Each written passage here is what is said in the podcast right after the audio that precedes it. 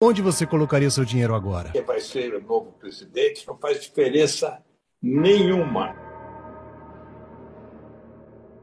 Não é por aí que se pensa na Bolsa. A Bolsa se pensa no ciclo. Os melhores presidentes para a Bolsa, o melhor foi o Lula, que deu 36 vezes de alta em dólar durante todo o governo dele. O pior foi a Dilma, que queria massacrar o Brasil, a Bolsa não aguentou. Mas a Dilma estava no ciclo de baixa, o Lula estava no ciclo de alta. Quando Fernando Henrique entregou o governo, ele chorava, ele falava, vou entregar o melhor governo para o Lula. Tudo que eu fiz, demora quatro anos para acontecer, ele que vai ganhar. Então, dane-se quem vai ser, não interessa. A bolsa é cíclica, independe de quem for presidente, e nós estamos num dos melhores ciclos históricos de alta para acontecer. Se você tivesse todo o seu dinheiro em caixa, só uma hipótese, bolsa, você faria o que com o seu dinheiro? De olho fechado. Vamos para os papéis líquidos da bolsa. Petro, Vale, Suzano, Clabin, e esquece, vai dormir ou vai passear. A alta vai acontecer.